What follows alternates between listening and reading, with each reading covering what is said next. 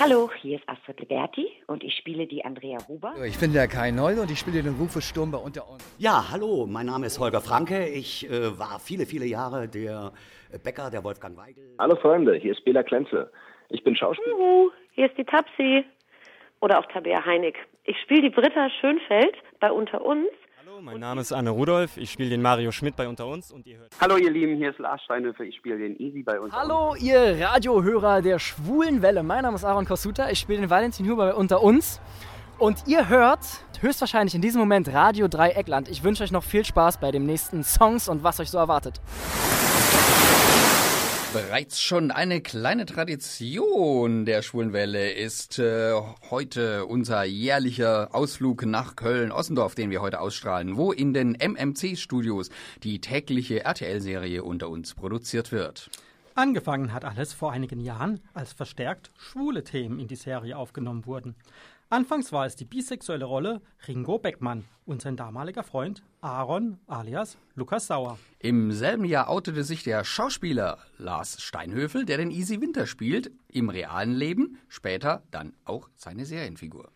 Und dann plauderten wir mit dem damaligen Henning Fink alias Benjamin Kiss, der als schwuler Schauspieler eine sehr heterosexuelle Figur in der Serie spielte. Nach und nach aber sprachen wir auch mit vielen weiteren unter uns Stars und so waren wir auch dieses Mal wieder vor Ort, als das 16. Fantreffen stattfand. Und darüber hinaus waren wir am Tag danach nochmals vor Ort und plauderten mit der dienstältesten Schauspielerin beim Fantreffen, Isabel Hertel. Kurzum, in den kommenden mm, 87 Minuten hört ihr Interviews mit den aktuellen unter uns Stars Jens Hayek, Patrick Müller, Yannick Meyer, Lars Steinhöfel sowie Isabel Hertel. Und wir sprachen mit ehemaligen unter uns Stars wie Holger Franke, Maria Kempken und Markus Repp. Wir, das sind der Alex zu meiner Rechten, der Hartmut zu meiner Linken und meine Wenigkeit der Dieter. Und Hartmut, am Anfang waren wir ja gar nicht über die Stars überrascht, sondern über die Kulisse. Genau, Dieter. Die sah nämlich etwas verändert aus. Die Schillerlee wurde umgebaut. Das ließ uns natürlich keine Ruhe und wir sprachen dann auch noch mit dem Set-Decorator Finn Krämer. Gleich hören wir das Gespräch mit ihm. Vorher verrät uns noch der Oliver, wie ihr uns denn während der Sendung erreichen könntet, wenn ihr es denn wolltet. Ihr wollt uns im Studio kontaktieren? Einfach auf unsere Website www.schwulewelle.de gehen, den Chat anklicken, einen Nickname eingeben und schon geht's los. Oder mailt uns unter studio.schwulewelle.de oder aber über Facebook, dort Schwulewelle in zwei Wörtern und schon geht's los. Oder eine Nachricht über unseren Gay Romeo Club, der da heißt Schwule Welle, diesmal in einem Wort geschrieben. Hallo, hier ist Astrid Liberti und ich spiele die Andrea Huber in der Serie Unter uns. Und ihr hört die schwule Welle bei Radio Dreieckland. Wir sitzen hier in den Studios in Köln-Ossendorf und wir sitzen zusammen mit Wien Krämer und er ist der zweite Chef der Ausstattung und Requisite. Ja, herzlich willkommen bei uns in der Sendung. Hallo, hi. Was macht genau ein zweiter Chef der Ausstattung und Requisite? Naja, zweiter Chef ist ja jetzt nicht meine Jobbezeichnung, sondern ich bin der Set-Decorator quasi. Ähm, ja, also ich bin quasi dafür zuständig, die, die Räume, in denen die Schauspieler spielen, zu befüllen, zu dekorieren. Das sagt ja schon der Name. Das ist ähm, ziemlich allumfänglich. Also es geht los bei den Wänden, was da meinetwegen für eine Oberflächengestaltung draufkommt und geht dann weiter über die Möbelauswahl und äh, ja, bis zu kleinen Dekogegenständen. Ne? Also das organisiere ich alles, das kaufe ich ein und verbaue es dann auch unter Umständen mit meinem Team zusammen. Ja, stelle mich aber sehr kompliziert vor. Man gibt da mal so Folgen, wo dann plötzlich in, in einer Folge plötzlich dann äh, ein Strandleben dargestellt werden muss oder plötzlich muss Karneval dargestellt werden. Ähm, wie früh kriegst du sowas mitgeteilt, dass dann sowas vorkommt? Genau, also dafür bin ich jetzt nicht unbedingt direkt zuständig. Mhm. Wenn, wenn wir von Set-Dekoration mhm. reden, dann geht es eher um den Raum und das, was der Schauspieler nachher in den Händen hat oder womit er akut spielt. Das ist dann eher ähm, Requisite, also was der Schauspieler in der Hand hält. Ne? Mhm. Das könnte dann ein Brief sein, den er gerade schreibt oder so. Mhm. Das ist Requisite und diese Partyausstattung, so das macht mein Kollege, der Sebastian König. Der mhm. ist so ein bisschen, ja, der Szenenbildassistent ist seine Jobbezeichnung. Der ist dann so ein bisschen, ähm, ja, kümmert sich um solche Events, genau. Was, äh, was denn grundsätzlich Ausbildung, wenn man deinen Job, den du machst, machen würde?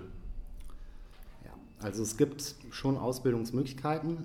Ich persönlich habe jetzt keine gemacht zum Set Decorator, sondern ähm, ich bin Quereinsteiger. Ich habe äh, angefangen mit einer Tischlerausbildung. Ähm, Anfang der Nullerjahre, habe dann irgendwann äh, die beendet, habe dann mein Fachabitur nachgeholt, bin dann studieren gegangen, Design. Dieses Studium habe ich aber nicht abgeschlossen und direkt danach habe ich mich eigentlich hier beworben als Baubühnenassistent damals. Das ähm, bedeutet, dass man quasi am Set beim Dreh dabei ist und alle handwerklichen Arbeiten, die jetzt so anfallen während des Sets, also während, während das Set bespielt wird, ähm, die erledigt man dann. Ne? Also wenn jetzt irgendwie ein Bild mal höher gehangen werden muss, weil es nicht schön aussieht in der Kameraeinstellung oder so, so Kleinigkeiten, das macht die, der Baubühnenassistent. Bin dann irgendwann befördert worden zur ersten Baubühne. Das heißt, dass man ähm, ja, in der Werkstatt quasi die Kulissenbauten handwerklich umsetzt. Ne? Also geht auch so ein bisschen in den Kreativbereich, aber eigentlich kriegt man da die Vorgaben, die man dann nur handwerklich umsetzt und das ins Studio einbaut. Ja, ja und von da her, also durch mein Designstudium und weil ich wahrscheinlich auch ein bisschen kreativ äh, beschlagen bin, würde ich jetzt, also ich will mich nicht über den Klee loben, aber ja, ähm, ja, bin ich dann irgendwann zur Set-Dekoration befördert worden. Das mache ich jetzt seit anderthalb Jahren und ja, klappt ganz gut, glaube ich. Ja. Wer gibt es eigentlich jeweils immer vor, ähm, wie was auszusehen hat? Also zum Beispiel, jetzt ist ja, glaube ich, momentan in aktuellen Folgen zumindest dann äh, ein Polizeipräsidium mitzusehen und dann gibt es andere Räumlichkeiten. Macht das die Produktion? Macht das ein jeweiliger Regisseur? Wie das aussieht? Ja, genau. Ähm, ja, das ist immer ein Prozess. Ne? Also ähm, man kriegt von der Produktion gesagt, wir brauchen bald ein Polizeirevier und ähm, ja, dann guckt man sich halt erstmal an, wie sieht so ein Polizeirevier aus. Ne? Das macht man dann im Internet oder man fährt sogar vielleicht auch wirklich mal auf eine Wache und guckt sich das an. Man bedient sich da ein bisschen bei anderen Produktionen, wie machen die das im Fernsehen. Ja, und wenn man dann so, so ein bisschen ein paar Ideen gesammelt hat, dann, dann fängt man quasi an, ein Konzept zu erarbeiten, erstmal ein Grundkonzept. Ähm, das stellt man dann dem Produzenten vor. Und dann ist das halt so ein Prozess, dann wird es runtergebrochen, das machen wir vielleicht anders oder hier kommt eine andere Wandfarbe hin, bis man dann irgendwann auf einen Nenner ist und äh, mhm. ja, dann legt man los und setzt es um. Gibt es denn irgendwelche Bauten hier, wo du besonders stolz drauf bist oder sagst, du, das ist uns besonders gut gelungen, das war so ein Highlight?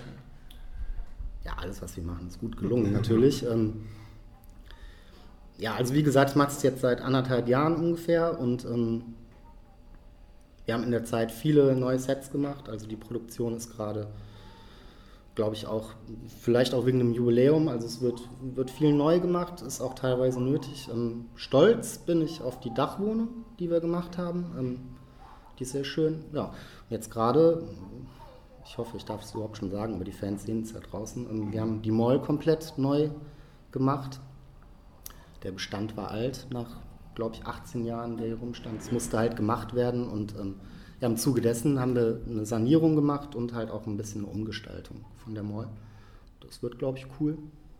Ja. Was wurde denn da genau gemacht? Na, also wie gesagt, der Bestand war alt. Man muss sich so eine Kulisse vorstellen. Ähm, das sind ja keine gemauerten Wände oder so, äh, sondern das waren jetzt bei uns draußen Holzbauten. Die werden aufgestellt und äh, die sind nicht dafür vorgesehen, dass sie jetzt, glaube ich, 17 oder 18 Jahre stand es da draußen, dass es so lange hält. Also eigentlich war es sehr gute Arbeit, die Menschen, die es damals gemacht haben, dass es überhaupt so lange gehalten hat. Ähm, gut, jetzt wurde es nötig. Ne? Und ähm, ja, wir waren quasi an allen Oberflächen. Ne? Also da musste dann teilweise ähm, auch der, der Hinterbau erneuert werden durch neue Holzbauten. Oder wir haben kein Holz mehr genommen, sondern Aquapanel nennt sich das, also ein wasserresistentes Zeug. Teilweise mussten wir auch nur ein bisschen beispachteln, aber, aber, letztendlich wurde quasi an jedem Haus, was wir an unserem Straßenzug haben, ähm, gearbeitet. Also Farben wurden verändert, manchmal auch die ganze Architektur. Das Abbruchhaus zum Beispiel gibt es nicht mehr, da steht jetzt ein Neubau. Den Beach Club, den ihr jetzt vielleicht seit acht, neun oder zehn Jahren gibt es den, glaube ich, kennt, den haben wir eliminiert. Da wird eine Platzsituation entstehen, wie ein öffentlicher Platz halt so ist. Wir haben uns ein bisschen Mühe gegeben, die ganze Sache, die ganze Schillerallee so ein bisschen äh, in die Gegenwart zu holen. Ne? Also in den letzten 18 Jahren hat sich viel verändert, auch was so Werbeflächen angeht und so. Und äh, das ist ja heutzutage alles irgendwie mit beleuchteten Kästen und keine Plakatwände mehr. Wir haben zum Beispiel auch eine Parkuhr besorgt. Das sind dann Sachen, wo die äh, Komparsen einfach ein bisschen mitspielen können. Ähm, Joyce Boutique wird es nicht mehr geben. Da äh, zieht jetzt der Till bald ein mit seiner Werbeagentur, PR-Agentur. Solche Sachen, ja. Wie viele Leute haben da mitgearbeitet jetzt an der neuen Mall? Das war jetzt eine Bauphase von, von ungefähr vier Wochen. Das ist sehr knapp für, für so ein Vorhaben, aber wir hatten jetzt nur drei Wochen ähm, Sommerpause und eine Woche quasi hat uns unser Disponent freigeräumt, wo wir in der Mall nicht drehen. Ähm, deshalb waren da viele Leute beteiligt. Also ich würde schätzen, es waren mal mehr, mal weniger, aber es sind so immer zwischen 25 und 30 Leute gewesen. Muss man bei so einer Entwicklung von so einer Mall dann besondere Sachen beachten, wie zum Beispiel, dass man besondere Nischen finden muss, dass man plötzlich immer wieder einen neuen Winkel entdeckt, dann beim Drehen und so weiter? Also gibt es da irgendwelche Vorgaben? Hm, Vorgaben gibt es da nicht, ähm, aber man gibt sich natürlich Mühe, sowas zu schaffen. Ne? Also neue Kameraperspektiven äh, vielleicht zur Verfügung zu stellen. Und die Boutique zum Beispiel, die war aufgrund ihrer Enge sehr, sehr äh, schwer zu drehen, immer technisch. Ja? Mhm. Also wenn da irgendwie fünf Schauspieler drin stehen und zwei Kameraleute und noch eine Tonabteilung und der Regieassistent, das alles auf äh, 15 Quadratmeter, dann hat man ein Problem. Deshalb sind wir halt hergegangen und haben im Zuge dessen uns ein bisschen Mühe gegeben, sozusagen Kameraklappen zu schaffen. Das sind dann irgendwelche Bilder, die man abnimmt und dann ist dahinter einfach ein Loch. Ja, und da kann sich der Kameramann dann dahinter stellen und hat halt ein bisschen mehr Platz zu agieren. Ja. Ja, wann weißt du, ab wann ungefähr die Mall zu sehen sein wird in den aktuellen Folgen? Kann man das abschätzen so ungefähr? Also genau weiß ich es nicht. Es ist immer so, dass wir immer zwei bis drei Monate im, im, Vorlauf produzieren. Also ich glaube, jetzt nach der Pause ist es dann die kürzere Zeit. Ich schätze mal so in zwei bis drei Monaten spätestens wird die mal zu sehen sein. Ja, da sind wir sehr gespannt. Dann danken wir dir für das ja. Interview. Ich danke euch. Danke. Ja. Und weiterhin viel Erfolg. Dankeschön. Wunderbar. Ja, hallo, mein Name ist Holger Franke. Ich äh, war viele, viele Jahre der Bäcker, der Wolfgang Weigel, bei der täglichen Serie Unter uns. Und ihr hört mich jetzt bei der Schwulen Welle im Radio Dreiecksland. Ja, nun sprechen wir mit einem ehemaligen aus der Schillerallee. Und zwar ähm, ein Mann, der hat früher den Torti gespielt und äh, heißt Markus Repp und ist heute zum Fantreffen, zum, äh, nach 25 Jahren, also 25 Jahren unter uns, in die Studios zurückgekommen. Und herzlich willkommen bei der Schwulen Welle in Freiburg, Markus Repp. Ja, danke, ich freue mich hier sein zu dürfen. Bist du das erste Mal wieder da, seit du gedreht hast? Ja, also ich war vom, äh, zum 20-Jährigen schon hier gewesen, vor fünf Jahren, die Zeit rennt. Und zuvor gar noch nicht hier, weil ich vorher noch in Hürth war im Studio, bei den alten Studios. Und wie kommen die neuen Studios jetzt vor im Vergleich zum alten Studio so? Also wir hatten ja in Hürth gar keine Außenkulisse gehabt. Die, die Außenkulisse damals war ja noch in Köln gewesen, der Südstadt, wo das Originalhaus stand. In der Rolandstraße. Ne? Ja. Mhm. Und äh, das war für mich dann hier neu, dass auch die Außenkulisse natürlich hier aufgebaut ist. Mhm. Und im Studio selbst hat es ja auch Veränderungen gegeben. Das heißt, wenn man sich erinnert, wie es früher war, man kennt Wege und plötzlich sind es ganz andere Wege. Das ist schon ein bisschen lustig und verwirrend natürlich auch. Aber es ist nett geworden, es ist to toll hier. Ja. Ja, du warst ja anfangs damals äh, eigentlich noch ganz kurz eigentlich gedacht und dann war das hast du so einen großen Fankreis bekommen, mhm. dass du wieder damals dazu gekommen bist. Erinnerst du dich noch an die Zeit damals? Wie war das denn damals? Ja, ist natürlich jetzt schon das ist 20 Jahre her, ja. Aber es gibt natürlich Erinnerungen, das war ja damals eine einmalige Geschichte gewesen. Mhm. Ich war eigentlich angesetzt, also meine Figur angesetzt, um eigentlich unbeliebt zu sein. Ich sollte ja damals der Jessica irgendwie die Sommerfans äh, schlecht machen, bevor sie dann das Zeitliche segnet. Ne? Mhm.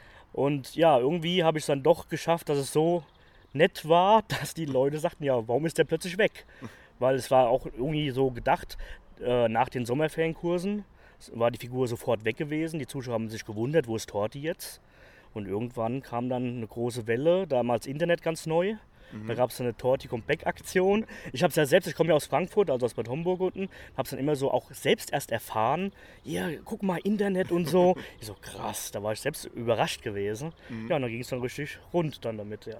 Wie kamst du überhaupt damals dazu? Ganz normal gecastet hier oder wie kam das? Also ich hatte äh, schon zwei, drei Jahre vorher eine Komparsenrolle gehabt, auch nur für einen Tag auch, weil ich ja ursprünglich aus RTL Frankfurt war als mhm. Kameramann RTL in Frankfurt gearbeitet und hatte dann einen Tag hier oben mir, mir mal angeschaut, wie es funktioniert.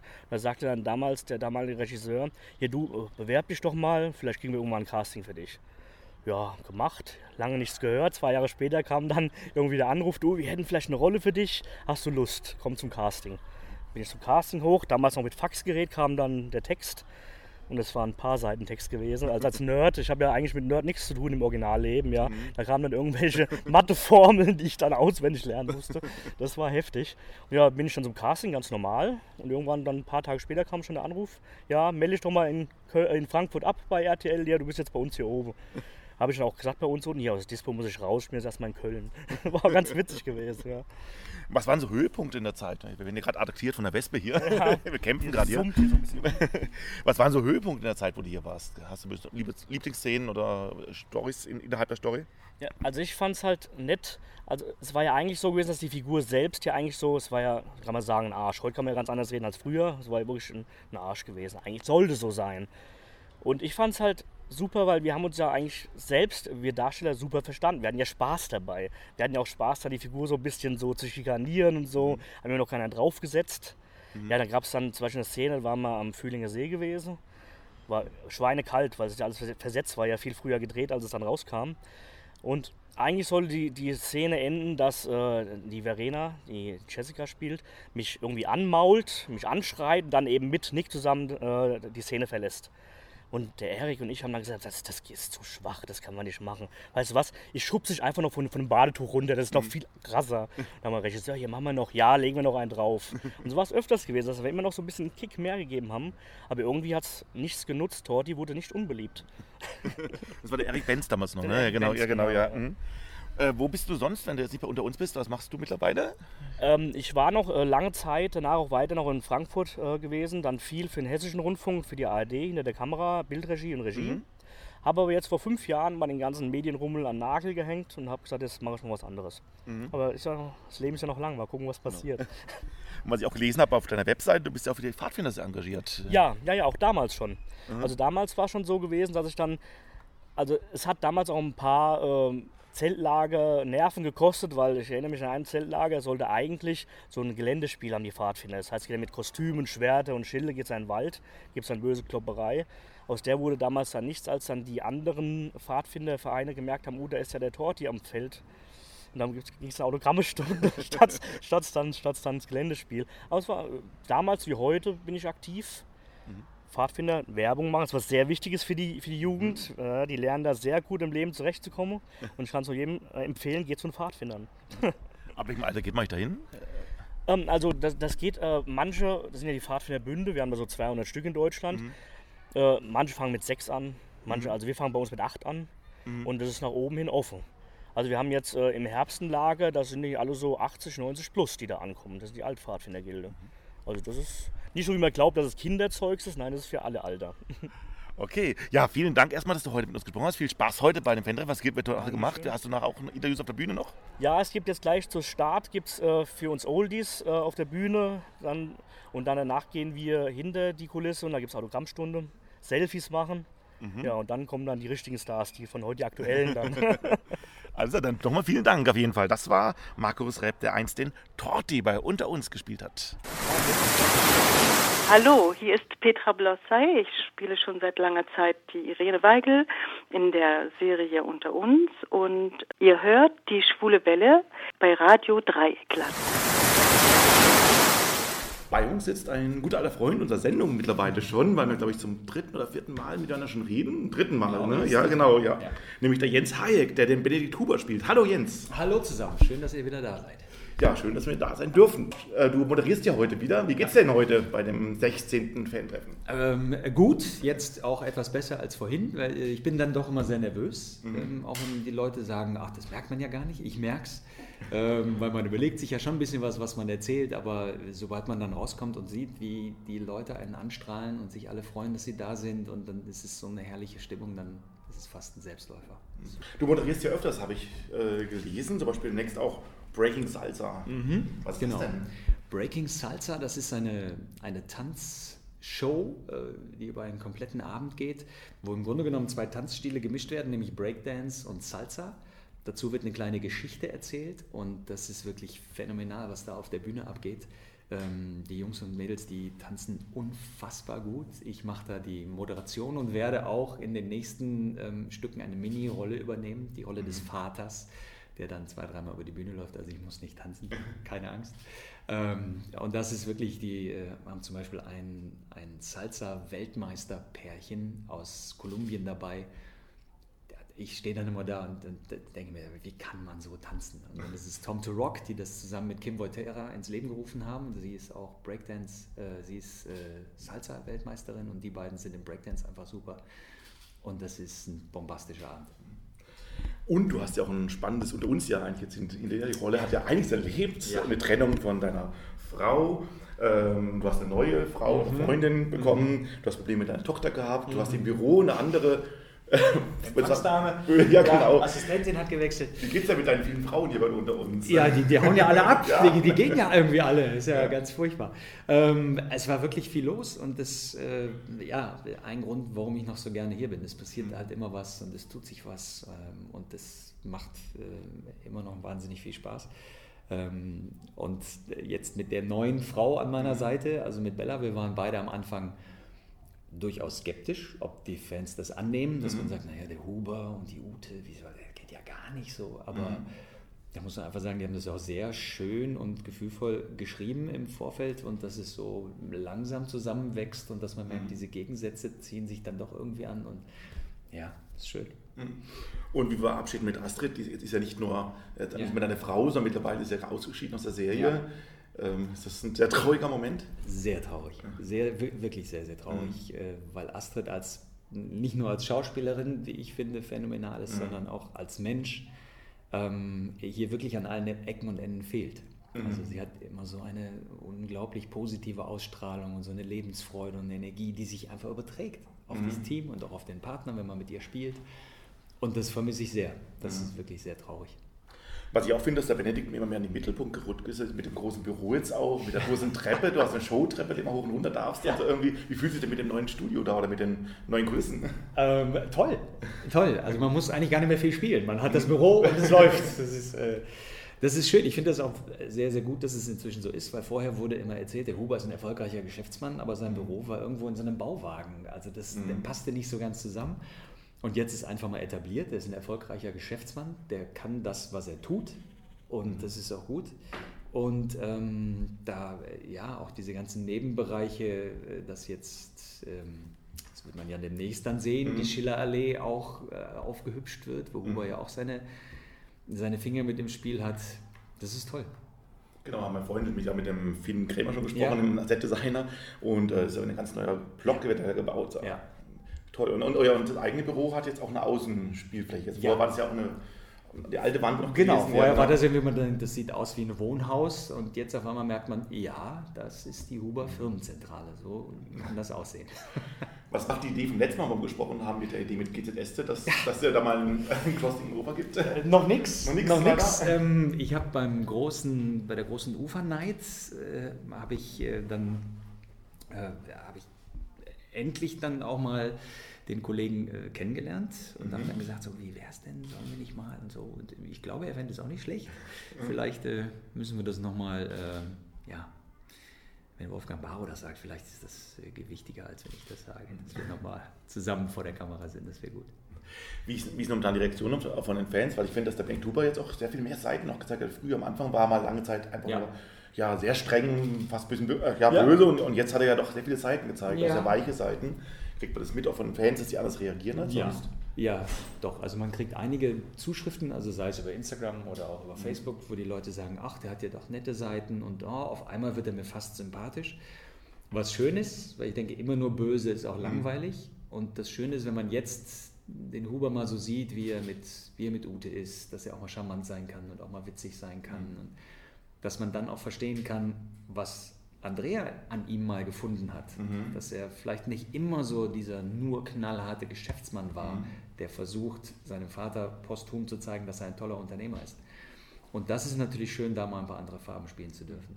Wobei ich hoffe, dass der Huber nicht nur noch weich wird. Also er darf auch mal wieder ein bisschen böse werden. Ja, das war früher bei J.R. Ewing früher auch mal genau. Spannend, dass das ja eigentlich genau. beide Seiten bedient ja. hat auf jeden Fall. Ja. Genau. Aber wenn dich ja sonst auf der Bühne sieht, bist du ja eigentlich eher da auch, ähm, auch sehr oft auch der, der Komiker oder die lustigen Ja. Rollen. Ja. Ey, Habt ihr ja letztens gesehen, ein seltsames Paar. Wie lief das denn? Hast du jetzt Super. ein Paar? Das lief wirklich sehr, sehr gut. Hat auch mega viel Spaß gemacht. Ähm, und ja, jetzt spiele ich im Herbst nochmal die Mausefalle in Düsseldorf Mhm. in der Komödie. Ist eine Wiederaufnahme. Es läuft für drei Wochen von ähm, ja, so Ende Oktober bis Mitte November nochmal. Mhm. Und wenn es klappt, dann versuche ich halt doch immer mal wieder Theater zu spielen. Mhm. Das ist schon schön.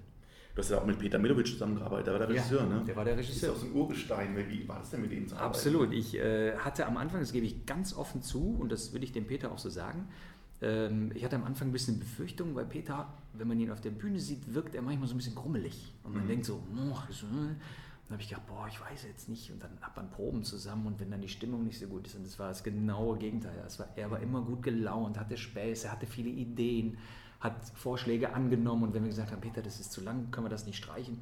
Macht ihr mal, ich gucke mir das an. Und das war super. Also es war wirklich toll. War wirklich toll. Jetzt habe ich noch eine Sache noch rausgefunden oder gesehen, dass es gibt eine US-Premiere von einem Film von dir, kann ich sein? Max Topas, das Buch. Max der- Topas. Das ist ein Film, den ein Freund von mir gemacht hat in einer äh, Low- bis No-Budget-Variante. Er hat das Buch geschrieben und hat auch Regie geführt und hat so gut wie alles gemacht. Und sein Sohn spielt die Hauptrolle, eben diesen Max Topas. Das ist so eine Fantasy-Geschichte. Und ich spiele da einen, naja, eigentlich den Erzähler, der am Anfang Mhm. sagt, passt mal auf, so und so war das. Also quasi der, der alte Max Topas, der rückblickend erzählt. Das heißt, ich komme am Anfang einmal und erzähle ein bisschen was und am Ende nochmal so als äh, Rahmenerzähler. Mhm. Und ähm, das äh, ist, dass der Film jetzt ein paar Mal schon wohl auf Festivals lief und jetzt sogar in den USA. Wow. Wirst du synchronisiert oder ist das ist eine gute, das ist eine gute Frage. Okay, ja. Ich weiß ja gar nicht, wer mich dann synchronisiert. Mal El Pacino fragen, aber Zeit Ja. Wir geben es mal so weiter. Ja, auf jeden Fall, auf jeden Fall. Ja, erstmal vielen Dank, dass du nochmal Zeit hast, mit uns zu reden. Trotz, obwohl gerne. du heute ziemlich im Stress bist, heute wahrscheinlich. Ja. Äh, sag nochmal die Mausefalle, wann läuft das nochmal, falls jemand kommen möchte? ich äh, lehne mich jetzt aus dem Fenster und sage vom 22. Oktober bis zum 15. November und hoffe, dass das so stimmt. Ungefähr, in die Richtung. Man kann aber nachschauen Genau, kann man nachschauen im. Internet, genau, Komödie Steinstraße. Alles klar. Ja, dann wünsche ich dir heute noch weiterhin ein gutes Fanfest, noch eine gute Moderation Ich und hoffe dann weiterhin viel Spaß dabei unter uns. Bis zum nächsten Mal. Tschüss zusammen. Hallo, hier ist Isabel Herzl. Ich spiele die Ute Fink bei Unter uns und ihr hört die Schwule Welle auf Radio Dreieckland. Wie findest du die Schlaganfallgeschichte rund um Tobias? Ähm, gut, also er spielt es sehr gut und der macht auch sehr viele Fortschritte. Also, das muss ich schon sagen, das ist echt eine bewegende Geschichte und ich finde das sehr mutig, dass er das überhaupt spielt. Und ähm, ich, das muss sehr unterstützt werden, finde ich. Also, ich finde das sehr gut. Sehr gut, sehr gut umgesetzt, sehr gut gespielt. Ähm, um auch mal, um auch mal darauf, au- äh, darauf aufmerksam zu machen, dass man sowas äh, auch mal jederzeit äh, bekommen kann, so einen Schlaganfall. Und dass man da, wo, und dass egal wer davor nicht gefallen ist und dass man einfach mal generell darauf aufmerksam macht. Dass, dass es mal äh, nicht immer nur happy, äh, Friede, Freude, Eierkuchen bei den ganzen Stories geht. Es muss, es muss auch, auch mal ein bisschen was Ernstes drin sein. Auch mal was, äh, aus, dem- aus, aus dem, was dem Leben entspricht. So. Die finde ich klasse, die finde ich super. Er spielt das auch total super, alles, also klasse. War sehr gut. Sehr gut hat er das gemacht, finde ich. Ja. Gut dargestellt. Geil, weil ich bin ja auch betroffen. Ich habe nur keinen Schlaganfall, aber ich bin auch mit betroffen. Ja, die ist gut gemacht. Gefallen tut mir die nicht, weil es nicht schön ist, aber Ja, war mal interessant, so eine Story im Fernsehen live zu sehen. Die ist sehr gut gemacht. Also der ähm, Patrick, also Patrick, der äh, macht das super, der kann das super. Also finde ich echt klasse, wie der das spielt. Und also das ist gut gemacht, definitiv. Hallo, ich bin Sharon Berlinghoff und spiele Vivian Köhler bei Unter uns. Und ihr hört die Schwule Welle bei Radio Dreieckland. Viel Spaß! Bei uns steht jetzt ein Schauspieler, der seit 13 Jahren bereits schon bei Unter uns mit dabei ist. Genau, seit 2006, genau. Nämlich Patrick Müller alias Tobias Lassner. Hallo. Hallo, hallo, dich. hi. Wir sind ja eigentlich so ein bisschen Radiokollegen praktisch, weil du ja bist ja derjenige, der auch Radio macht bei Unter, Nee, ich, uns. ich, ich, ich tue nur so, als würde ich das machen. Ne? Ich spiel's nur. Hast du das mal irgendwann mal gemacht? Oder, oder, oder jetzt nur in der Rolle? Äh, ich mache das tatsächlich nur in der Rolle. Okay. Ja. Aber ich kann recht, recht gut frei sprechen, habe ich, also denke ich. Ich bilde mir das zumindest ein. Ich, ich würde gerne sowas mal machen. Ja, und du bist seit, äh, ich habe gesehen, seit du zwölf Jahre bist, äh, bist du schon Schauspieler oder hast geschauspielert. Wie kam es denn, dass du so früh angefangen hast? D- Durch die Theater AG Ja. in der Schule. Mhm. Ganz, also ganz simpel, ich habe Theater gespielt in der Schule, das kam ganz gut an. Irgendwie äh, freut man sich dann auch, wenn man, wenn man dann ein Publikum hat, was applaudiert. Und das hat den Weg so ein bisschen geebnet. Ne? Dadurch Mhm. bin ich Schauspieler geworden. Und dann bist du bald auch in Film, ins Film reingerutscht. Du hast dann äh, Alpha-Team gemacht, die Rettungsflieger, Helden in Gummistiefeln habe ich gesehen, äh, ähm, die Goldjungs und so weiter. Hast du ein paar, paar Filmchen rausgesucht? Ja, genau, alles genau. klar, verstehe. ähm, ja, naja, ich bin, ich bin ja in Hamburg groß geworden Mhm. und da gab es damals ein ganz cooles Konzept. Also so junge Schauspieler und Kinderschauspieler, die waren damals noch nicht so, oder die waren sehr rar. Mhm. So. Und ähm, die wussten zum größten Teil auch nicht, was wir vor der Kamera machen. Mhm. Und es gab damals so ein ganz cooles Konzept. Das ist auch tatsächlich die Agentin, die ich bis heute habe, die Birgit Abraham. Die hat damals noch eine Kinderschauspielschule parallel betrieben, um die Kinder, die sie in ihrer Kinderkartei hatte, auch äh, auf das Schauspielerische so ein bisschen auszubilden. Ne? Mhm. So, dass wir wissen, was wir vor der Kamera machen, was ja für alle sehr hilfreich ist am Mhm. Ende des Tages. Für uns, dadurch hatten wir eine gewisse Sicherheit und das Team oder die, die Produktion als solche hatte halt auch nicht das Problem, dass sie dem Kind noch beibringen müssen, was da jetzt passiert. Ne? Und äh, darüber bin ich am Ende da reingerutscht. So. Ja, und das ist bei unter uns ja einer der spannendsten Charaktere, wie ich finde. Also, weil du ja wirklich auch von. Konz, Konz, Kotzbrocken bist, bester Freund und bis äh, Liebesgeschichte und alles Mögliche eigentlich überall überzeugend bist. Äh, hast du eine bestimmte Phase, was dir am besten gefallen hat in deiner Rolle bis jetzt? Ah, ich habe ich hab viel, also ich habe jetzt tatsächlich viel erlebt. Ich habe meinen, meinen privaten Hund habe ich eingeführt, ich habe meine Frau hier kennengelernt. Ähm, da gibt es ganz viele schöne Momente. Ich, ich hoffe ehrlich gesagt darauf, dass es noch schönere gibt dann in der Zukunft, weißt du, Mhm. auf die ich mich jetzt noch freuen kann. Da beziehe ich mich eigentlich viel mehr drauf. Ja, in aktuellen Folgen hast du ja echt eine sehr auch spannende, äh, spannende Szenen, weil du deine Rolle hat einen Schlaganfall bekommen. Übrigens großes Kompliment. Ich habe eine Freundin von mir, ist Logopädin und die hat mir neulich erzählt, dass es also wirklich ganz gut rüberkommt. Also nimmt es dir total ab. Ähm, hast du dich darauf vorbereitet? Das ist, das ist so fies. Eigentlich, also man, man nimmt jetzt an, das höre ich, oder sagen wir mal so, das höre ich oft, dass, ähm, dass das sehr schwer ist. Für mich war das gar nicht, also das, das zu spielen ist gar nicht die Schwierigkeit. Äh, das Schamgefühl so ein bisschen zu verlieren, einen Behinderten darzustellen, das ist schwer. Weißt du, so, weil du, sagen wir mal ganz ehrlich, ich schaffe es nicht, ganz authentisch das herzustellen. Mhm. Und ein, ein, einer mit einem Schlaganfall, ähm, der, der, der sieht, sieht, sieht, sieht, sieht sich das an und empfindet das als überhaupt nicht authentisch. Dann habe ich alles falsch gemacht, weißt du? So, und davor hat man eigentlich am meisten Angst. Ähm, an sich äh, habe ich mit vielen Schlaganfallpatienten vorher gesprochen und ich habe einfach nur adaptiert. Also ich, ich habe es einfach nachgemacht, ganz simpel und einfach. Und das kann, kann wirklich jeder. Also am Ende des Tages kann das, was ich mache, wirklich jeder. Ähm, die Schwierigkeit lag im Schamgefühl und es funktioniert ganz gut. Also ich kriege krieg gutes Feedback und werde dadurch auch tatsächlich sicherer in dem Ganzen.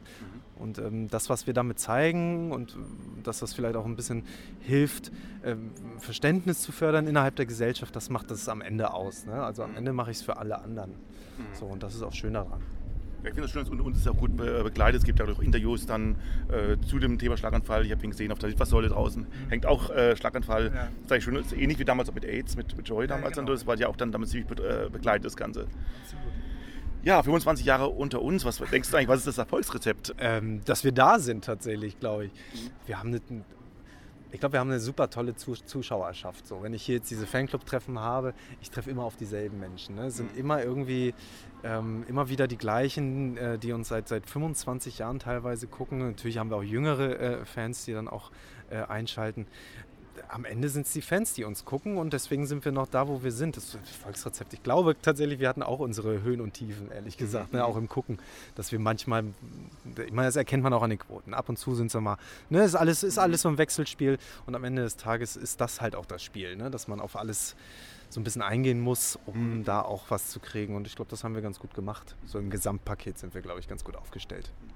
Ja, finde ich auch. Ja, also vielen Dank auf jeden Fall, dass du heute uns äh, hier zur äh, Verfügung standst für ein Gespräch. gerne. ähm, dann weiterhin viel Erfolg natürlich. Ebenso, du bist ebenso. auch nächster Vater, glaube ich, der Nick, oder ist schon? Nein. Nee, also ich bin schon Vater. Ich Ja, habe ich hab, das ich hab Zweite. eine Tochter und meine zwei, mein, mein zweites Kind kommt jetzt. Ähm, ja, das wird ein Junge und den Namen haben wir auch schon. Er wird Lovis heißen, wie Ronja Räubertochter, aber auch das schwedische, also wie die Ron, die Ronja Räubertochters Mutter, die heißt Lovis.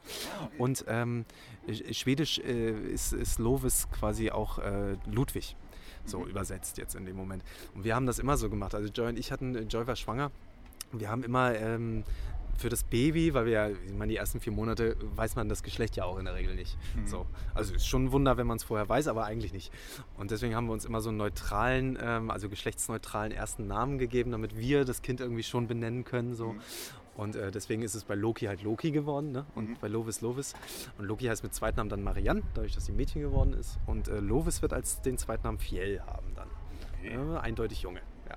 Alles klar, dann toi toi und ähm, für beruflich wie auch privat. Dankeschön. Ja, äh, danke ebenso. Ne? Merci. Hallo ihr Lieben, hier ist Lars Steinhöfer, ich spiele den Easy bei Unter uns und ihr hört die Schwule Welle auf Radio Dreieckland. Hallo, hier ist Hanno Friedrich. Ich bin Schauspieler und ihr hört die Schwule Welle bei Radio Dreieckland. Was haltet ihr von der Geschichte von Eva und Connor?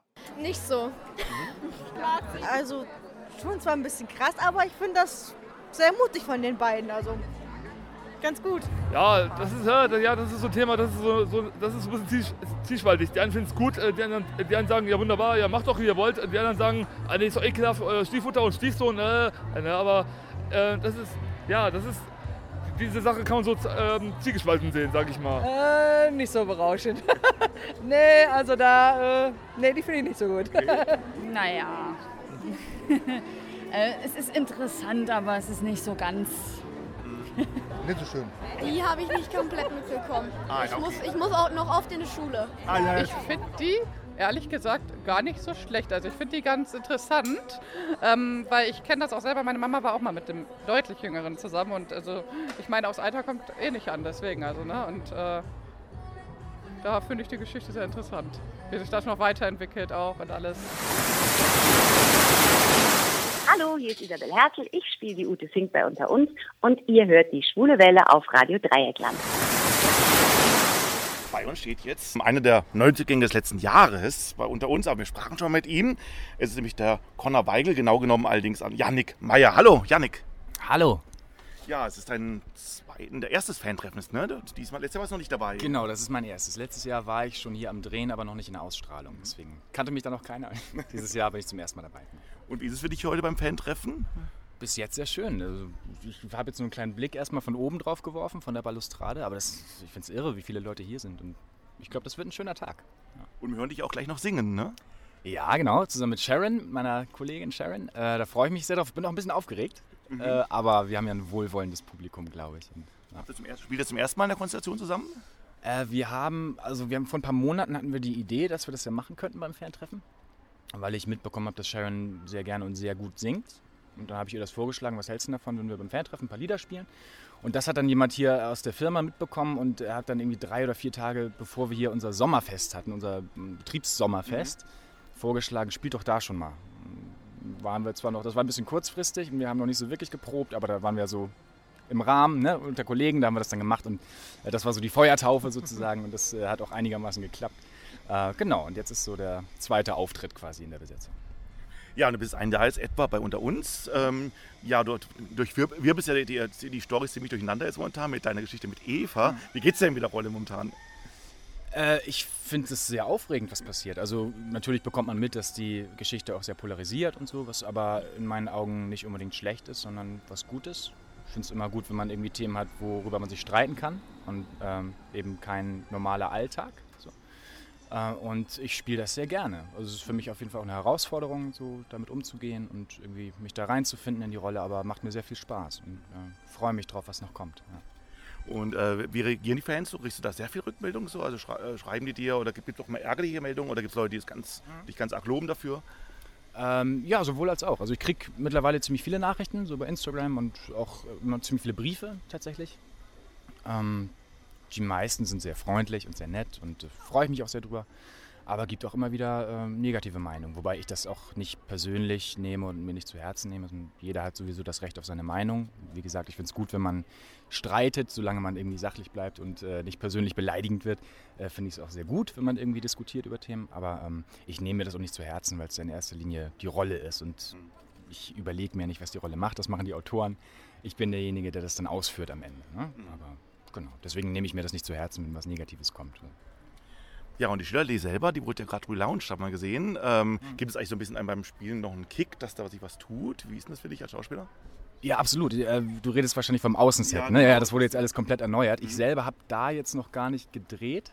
Äh, Das ist jetzt ganz frisch. Also nach der Sommerpause kamen wir wieder und haben gesehen, was die hier, die Kollegen von der Baubühne vor allem in unserer Pause gemacht haben. Also die hatten keine Pause.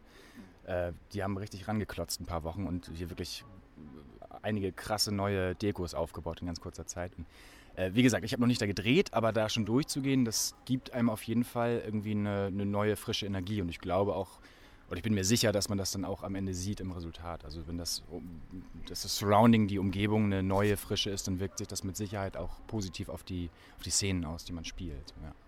Ja, und wir feiern ja gerade auch Jubiläum, 25 Jahre Mhm. unter uns. Was denkst du, was ist eigentlich das Erfolgsrezept? Warum läuft es so gut seit 25 Jahren? Ah, das ist eine gute Frage. Ich bin ja selber erst ein knappes Jahr dabei, aber mein Eindruck ist, oder also der Eindruck, den ich hier am ersten Tag, als ich reingekommen bin ins Gebäude hatte, der hat sich eigentlich bestätigt bis jetzt. Also das ist eine sehr besondere Atmosphäre hier im Haus. Also es ist eine, eine sehr tolle Mischung aus Teamgeist und Freude an der Arbeit. Es wird viel rumgealbert in richtigen Momenten, aber auch sich konzentriert. Also ich finde, das, das Team ist einfach großartig und ich komme jeden Tag gerne hin und ich glaube, so geht es vielen, dass einfach äh, die meisten oder hoffentlich alle gerne hier zur Arbeit kommen. Und ich glaube, das äh, wirkt sich insgesamt einfach positiv aus auf das Resultat. Ja, dann sind wir gespannt auf die nächsten 25 Jahre.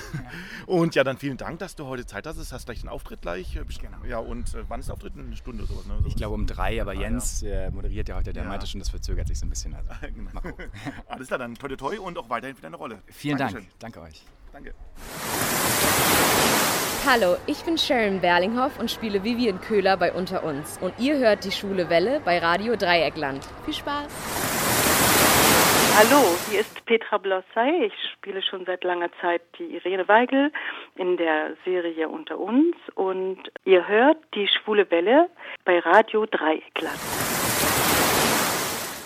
Ja, jetzt spreche ich eigentlich mit ähm, ja, Mister unter uns in meinen Augen, weil ich von Anfang an ja unter uns schaue und die ersten ja 15 Jahre waren es, ähm, wurden geprägt eigentlich vom Konditormeister Wolfgang Weigel alias Holger Frank. Und er sitzt gerade vor mir, da freue ich mich sehr drüber. Hallo Holger. Ja, hallo, ich grüße euch.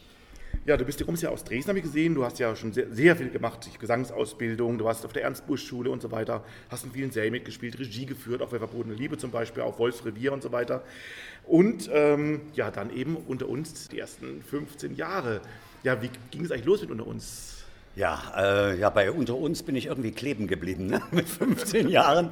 Äh, vorher waren das immer so einzelne Sachen, äh, die ich gemacht habe, die alle natürlich auch interessant waren. Aber bei unter uns der Bäcker, äh, ich, ich will mal so rangehen.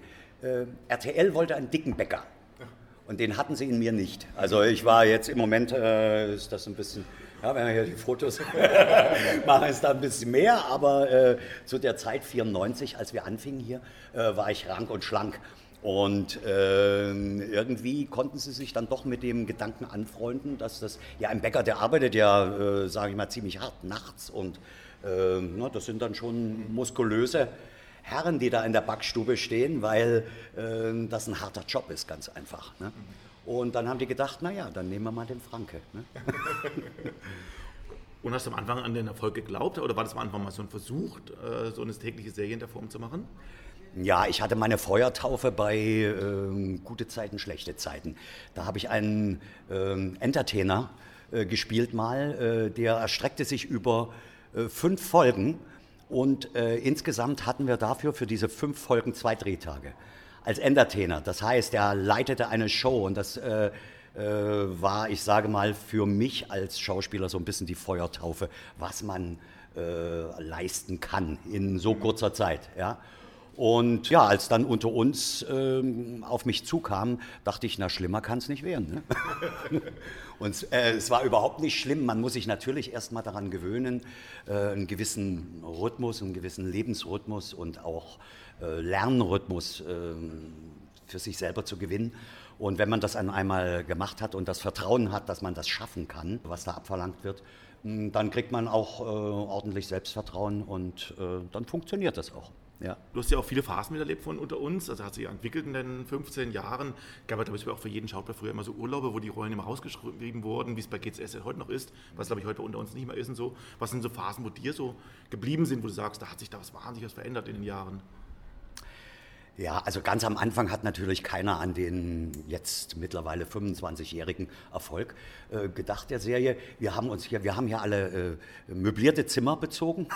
Wir kamen ja, es sollte ja ursprünglich in Berlin gedreht werden. Ja? Also die ganzen ersten Drehbücher waren auf Bahnhof Zoo ausgerichtet. Und als dann aber RTL äh, umzog hier nach Köln, weil die hatten hier Subventionen bekommen, ähm, dann, ähm, ja, dann zog der ganze erste Hauptcast, der in Berlin gecastet worden ist, der zog hier nach Köln. Und wir zogen erstmal, wie gesagt, in möblierte Zimmer, weil wir dachten, naja gut, ein halbes Jahr, ne, dann ist die Sache vorbei. und dann wurden es einige halbe Jahre und äh, ja, wir haben uns dann hier niedergelassen und natürlich gern niedergelassen, weil Köln ist eine tolle Stadt und äh, hier kann man nicht nur gut arbeiten, äh, hier kann man auch gut leben. Ihr seid sogar umgezogen innerhalb von Köln, ne? von Köln-Hürth, glaube ich, zuerst, und, und dann hier nach Ossendorf. Ganz genau. Äh, Es gab ja damals überhaupt noch keine Studios hier in, in dem ganzen äh, Kölner Raum, weil die Medienlandschaft noch nicht entwickelt war.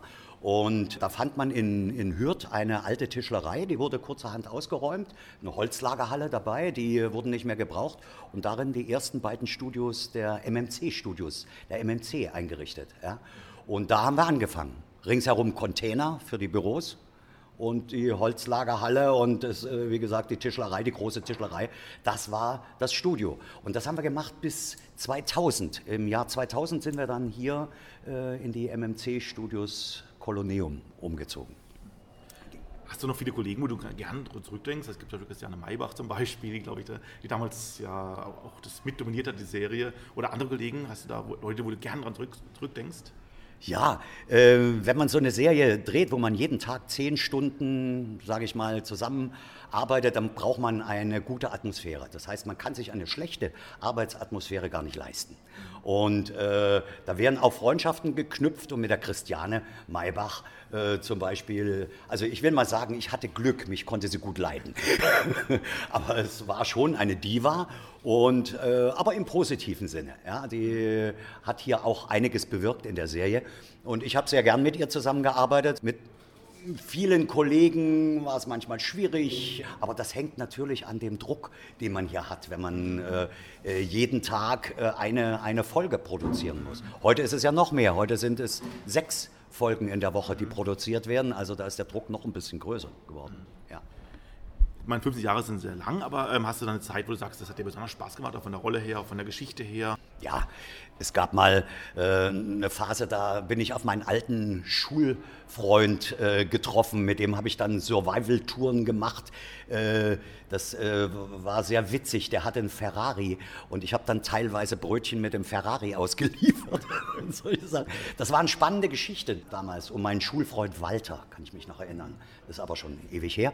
Äh, aber das war so eine spannende Phase, äh, aber eigentlich macht es immer Spaß. Man hat immer, man ist zwar die Figur, die äh, eine Rolle, aber man hat ja immer neue Geschichten.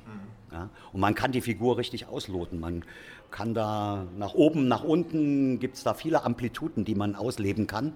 Äh, weil ich werde oftmals gefragt, ist das nicht langweilig, über 15 Jahre eine Figur zu spielen? Aber das ist es nicht, weil, äh, wie gesagt, äh, eine Figur kann, wenn man sich Mühe gibt, viele Gesichter haben. Und das ist der eigentliche Spaß an der Sache. Du bist ja eigentlich heute noch immer trotzdem noch verbunden mit uns, weil du führst ja immer noch heute durch die Studios hier. Ist es immer noch jeden Samstag? Ja, mindestens.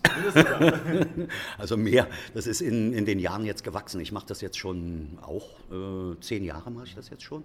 Und äh, das hat sich rumgesprochen und äh, die unter uns Fans, die kommen natürlich aus ganz Deutschland, Österreich, Schweiz und ähm, nehmen das wahr, weil ich äh, der Einzige bin, der auch mal in ein Unter uns Studio rein darf. Also das heißt mit, mit den Gästen. Ne?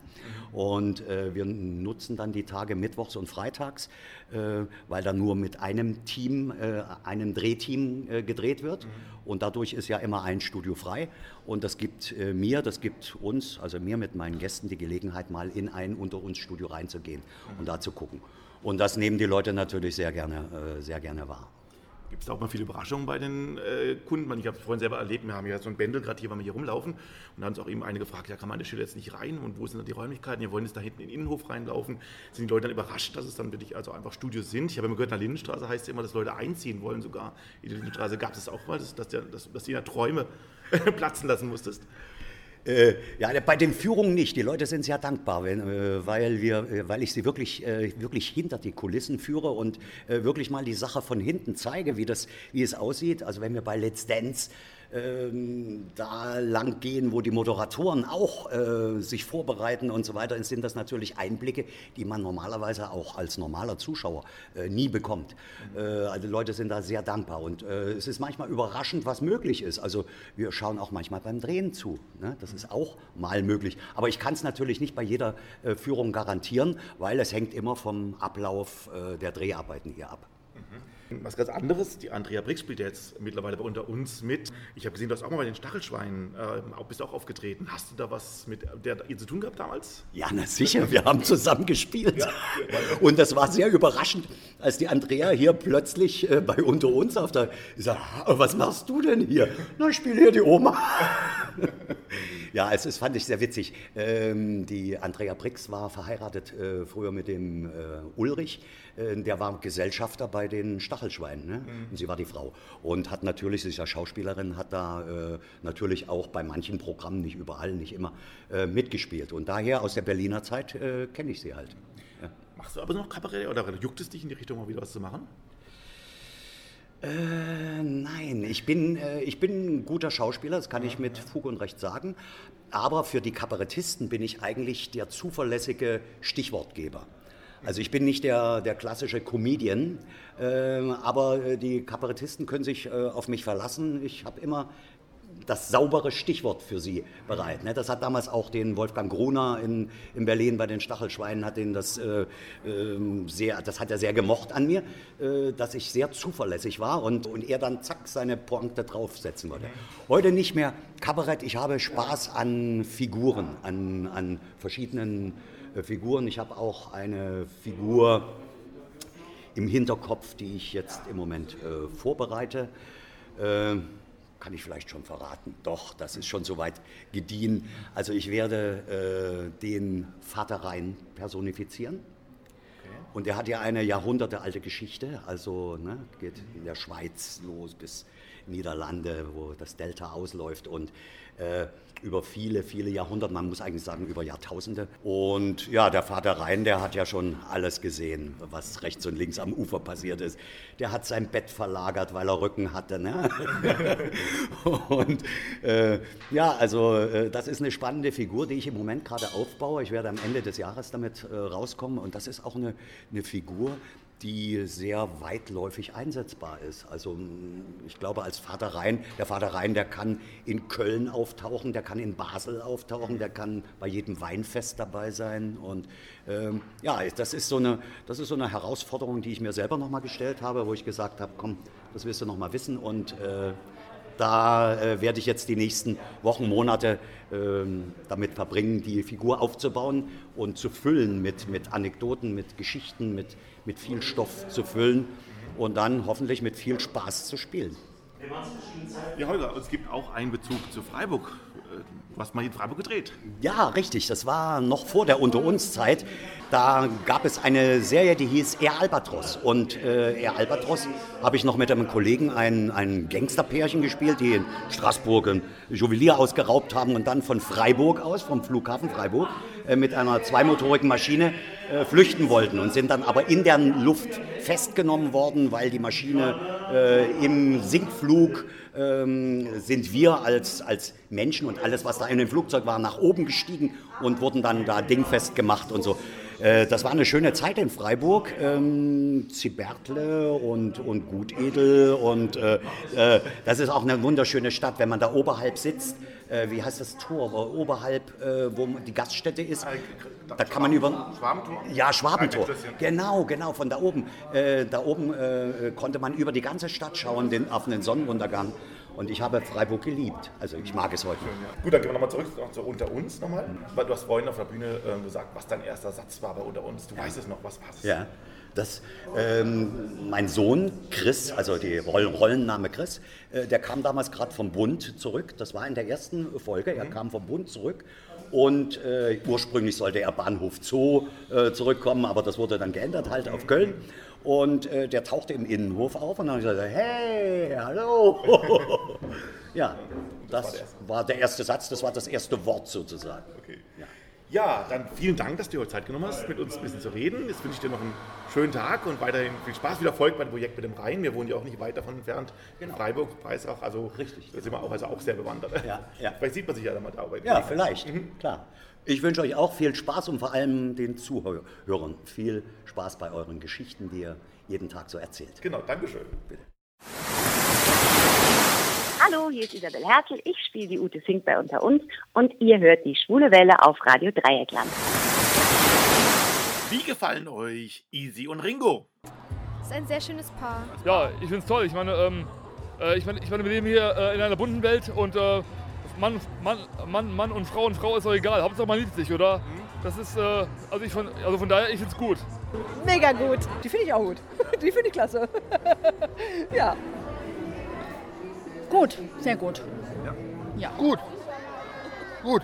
Jeder seins. Weltoffen, das sind Themen, die die Leute eigentlich brauchen. Ne? Auch sehr, sehr gut. Ganz gut. Ja. Die sind süß, die zwei. die sind total niedlich, also echt total goldig, die beiden. Super. Würden auch im Echtleben gut zusammenpassen, aber der ähm, Lars Steinhöfel hat ja einen anderen Freund in echt. Hallo, hier ist Stefan Bocklemann. Ihr kennt mich vielleicht aus der RTL-Serie Unter uns. Dort habe ich 16 Jahre den Malte Winter verkörpert und ihr hört die Schwule Welle bei Radio Dreieckland. Jetzt stehen wir hier beim Fan-Treffen im 16. von Unter uns und uns gegenüber steht Lars Steinhövel, Easy Winter. Hallo Lars. Hallo. Hallo, wie geht's denn dir mit äh, bis 16. Fan-Treffen? Wie oft warst du schon dabei? Ähm, ich bin im März 15 Jahre dabei. Ich glaube, das ist mein 14. tatsächlich, weil das erste Mal habe ich aussetzen müssen, weil ich da noch nicht on screen war und deswegen denke ich, dass es jetzt mein 14. ist. Oh, nee, 13. Ich kann nicht mehr rechnen. Ja, und ähm, wie geht's denn mit, mit, so einer hohen Zahl, 25 Jahre unter uns? Ähm, ist das schon ein, Riesending. Und heute, heute habt ihr auch viele ehemalige Kollegen getroffen und so weiter. Was ist das heute für ein Fest für dich? Ja, für mich ist ein Fan-Treffen immer ein Fan-Treffen. Ich finde es schön, dass äh, nach 25 Jahren so ein Jubiläum stattfindet. Für die Fans auch ein kleines Gimmick gemacht wird. Ähm, viele Leute von früher, die in der Serie auch mitgespielt haben, zu sehen. Ja, das ist, das ist ganz nett für die Fans. Die haben mich gerade auch schon unterhalten. Das, das kam sehr gut an. Wie geht's dir momentan mit deiner Rolle? Da ist ja doch jetzt einiges schon durcherlebt, als auch als, als schwule Figur jetzt mittlerweile. Also halt ist fast Vater eigentlich jetzt gewesen und gegen das Thema und so weiter. Es werden sehr viele Themen jetzt eigentlich angesprochen, auch wie, wie der Partner damit umgeht und so weiter. Ähm, ja, wie geht's dir mit der Rolle und hast du da ein bisschen mitreden können? Fragt man dich da auch ein bisschen? Ja, also ähm, man fragt nicht, äh, man sagt einfach, was man sich wünscht. Und äh, der Timothy und ich hatten ja generell einen Wunsch, ähm, zu dem es jetzt demnächst auch kommen wird. Ähm, also in der Vorschau, in der Vorschau, in der sechs Wochen Vorschau ist es eh schon drin. Also äh, Ringo und Easy verloben sich. Ob es dann aber zur Hochzeit kommt, ist nochmal wieder eine ganz andere Sache. Manche Paare sind ja auch drei Jahre lang verlobt, ne? aber äh, sie werden sich auf jeden Fall verloben. Was schon mal ganz gut ist, also das zu thematisieren und ich hoffe, dass es dann irgendwann mal in naher Zukunft zur Hochzeit kommt und äh, vielleicht auch äh, die von mir vorgeschlagene Adoptionsgeschichte. Die fand ich auch sehr spannend und wichtig tatsächlich. Ähm, gucken wir mal. Ja, sehr spannend auf jeden Fall. Und Ihr war doch jetzt letztens beim CSD in Köln auch wieder auf dem Wagen drauf. Es gab einen eigenen RTL-Wagen mit Kollegen von anderen Firmen. Genau, also ähm, RTL hatte einen Wagen auf dem Kölner CSD von GZSZ, alles was zählt, von den ganzen Serien Guten Morgen Deutschland ähm, waren Gesichter dabei und haben sich eingesetzt für die Community und ähm, das, war, das war sehr gut und wir hatten große Aufmerksamkeit bekommen. Wir haben ähm, ja, kleine Gimmicks auch verteilt an die Leute, die, die ganz witzig waren. also was ich am witzigsten fand, war, ich finde es gut immer, dass Kondome verteilt werden, generell finde ich es gut. Ähm, aber dann stand dann so drauf, für deine Cobra, so für Cobra 11. Weißt du, das ist auch eine RTL-Serie oder äh, stand auf dem Kondom drauf, das ist alles, was zählt. So, weißt du, um so ein bisschen Werbung zu machen, das, das fand ich ganz süß. Ähm, ja, ähm, ist eine große Party natürlich, man sollte aber trotzdem das Wesentliche nicht aus den Augen lassen. Ja, wie geht es denn mit, von, allgemein mit der Stimmung? Also wir haben jetzt auch jetzt, wir haben vom, Kölner CSD berichtet, auch von Frankfurt und so weiter, aber auch zum Beispiel von Pirna, was ja, was in Sachsen liegt ganz tief und die haben ja das Problem, die werden teilweise angegriffen, äh, noch immer von Rechten teilweise.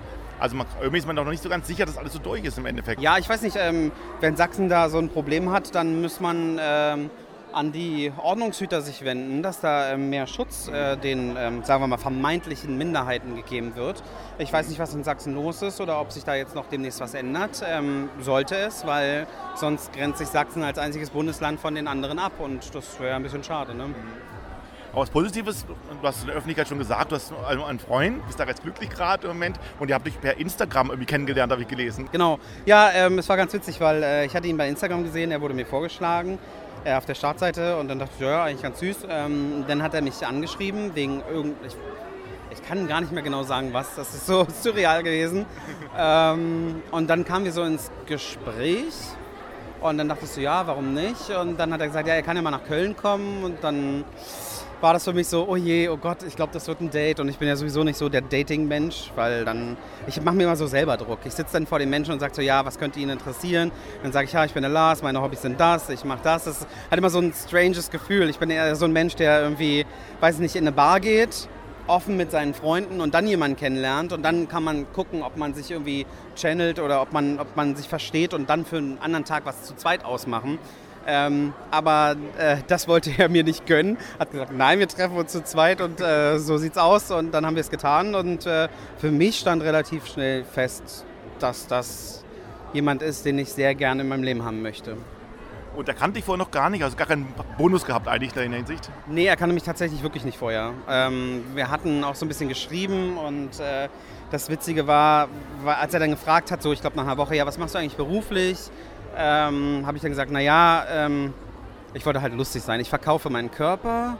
Und das fand er dann irgendwie nicht so gut, weil er das irgendwie nicht verstanden hat und meinte dann so, äh, okay, gut, dann ist jetzt hier Schluss. Ich glaube, wir brauchen jetzt nicht mehr weiter. Ich so, hä, wieso denn nicht? Er so, naja, nicht, dass du jetzt Pornodarsteller bist oder so. Ich so, nein, nein, um Gottes Willen, um Gottes Willen.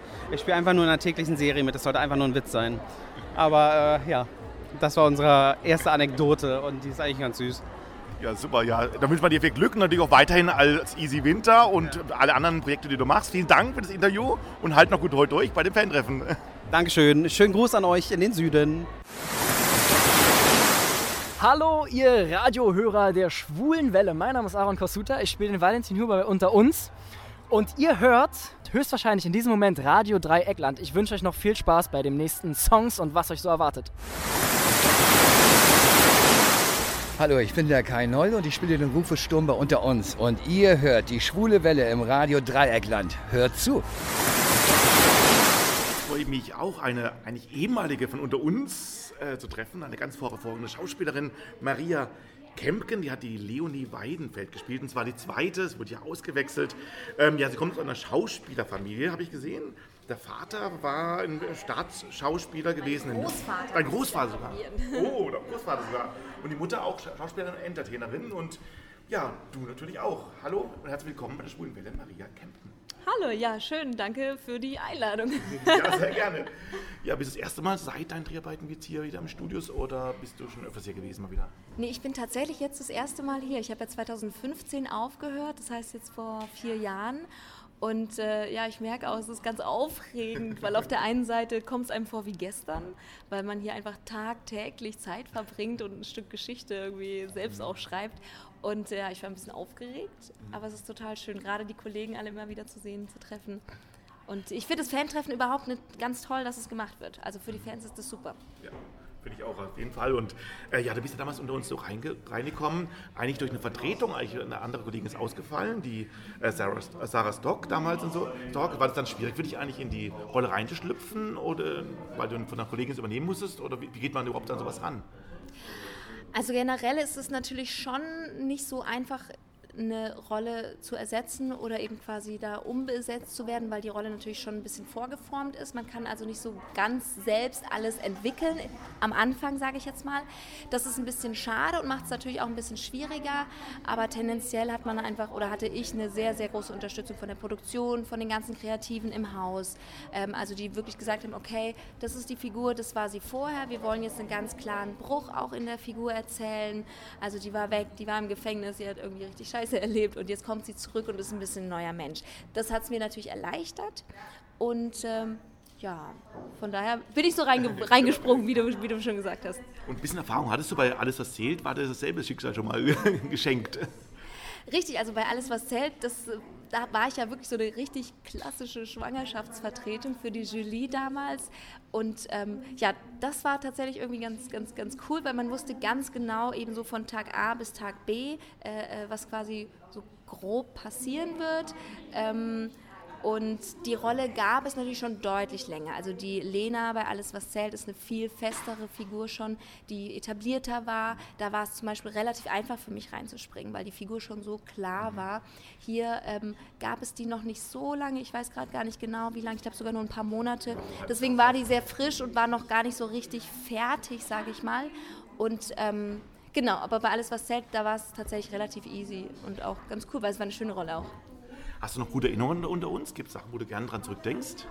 Total. Ich fand das hier ein sehr familiäres, ähm, eine sehr familiäre Atmosphäre. Ich wurde sehr herzlich aufgenommen.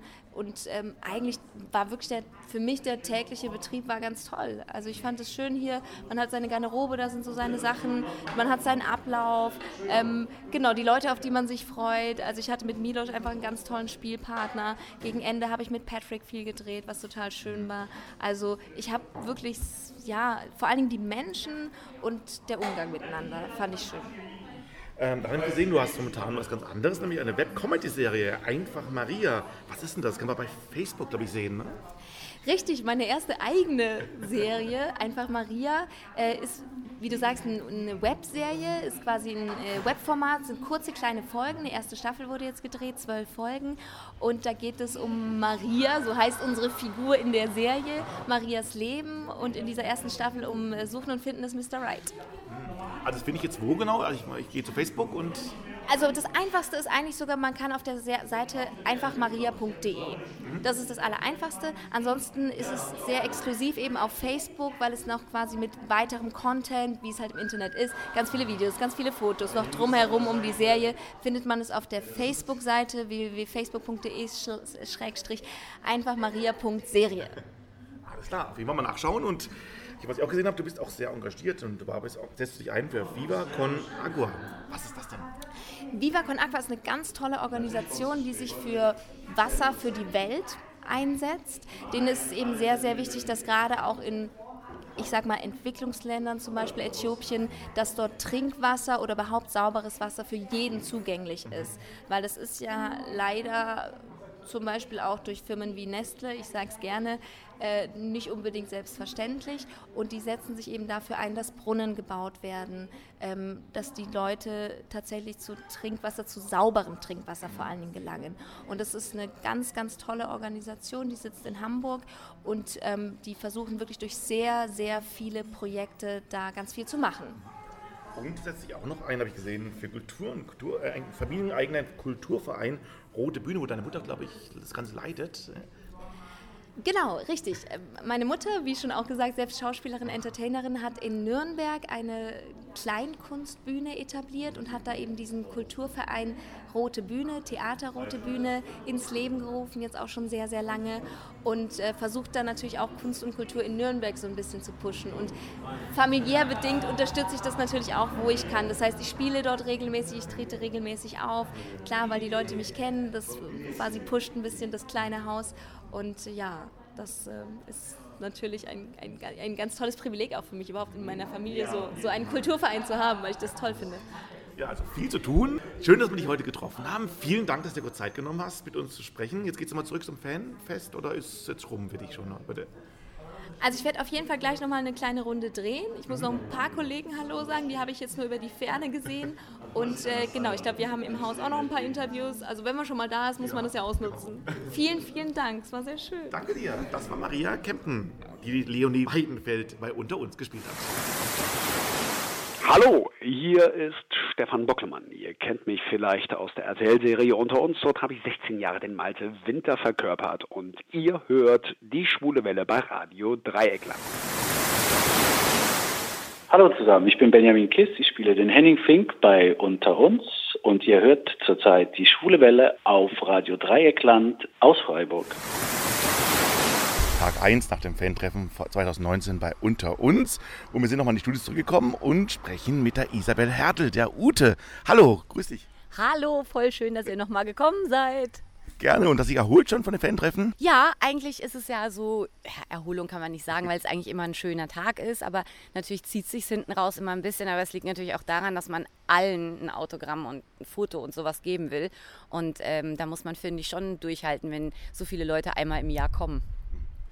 Und du warst ja gestern zum ersten Mal die Dienstälteste, weil die Peter Bosse gar, nicht da war. Wie war das denn gestern? Du hast ja eigentlich diejenige, du warst diejenige, wo alle, glaube ich, kannte dann auch, die da waren. Ja, nicht in die offene Wunde, bitte. nee, habe ich tatsächlich gestern, ist mir noch nicht so bewusst, habe ich gestern nicht drüber nachgedacht. Mir war schon bewusst, wie viele Kollegen ich erlebt habe oder erleben durfte in den 25 Jahren. Das ist mir gestern nochmal bewusst geworden. Äh, ja, ich bin tatsächlich die Dienstälteste. Das ähm, ist ein krasses Gefühl, aber überhaupt nicht irgendwie negativ behaftet, weil ich bin so gerne diese 25 Jahre hier und wenn ich es mir wünschen dürfte, würde ich sagen, komm, wir packen einfach nochmal 25 oben drauf, weil die Zeit geht auch so schnell vorbei und man hat so viele coole Leute kennengelernt und überhaupt so viele Leute kennengelernt. In welchem Beruf lernt man so viele Leute kennen und ja, kann mit denen arbeiten und auch so ein bisschen kreativ arbeiten und so. Also das ist eigentlich eher ein positives Gefühl. Und gab es besonders ähm, angenehme Begegnungen aus den letzten Jahren, die gestern da waren? Ich fand es total schön, dass Tatjani Katranzi da war. Ich habe ja die Liste vorher gar nicht gesehen, wer alles kommt. Da habe ich mich mega drüber gefreut. Das war die Jennifer, ne? Genau, Jennifer Turner. Dann ähm, fand ich natürlich so toll, dass Sylvia Agnes Muck kam, ähm, die die Laura Böhme gespielt hat. Da habe ich mich mega drüber gefreut, weil wir Mädels haben früher ganz in den Anfängen wirklich viel zusammen gemacht. Ähm, und ich habe mich natürlich gefreut über Sebastian Kolb, der den Marc gespielt hat, den Bösen, weil das, äh, auch wenn man es nicht denkt, so ein mega lieber Kollege ist.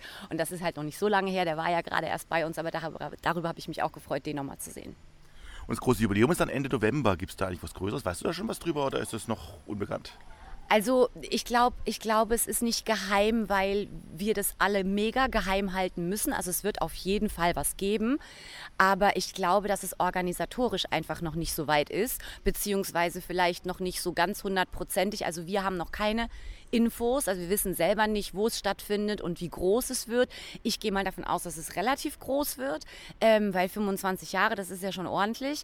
Aber äh, wie gesagt, wir sind ja manchmal selber so, dass wir erst kurz, wirklich, wirklich kein Witz, wir erfahren es manchmal selber erst kurz vorher und denken dann so, huch, oh, okay, nächste Woche schon, alles klar. Aber ich denke mal, so man, also wir als Mädchen werden bestimmt noch mal einkaufen gehen davor, damit die Klamotte abends stimmt.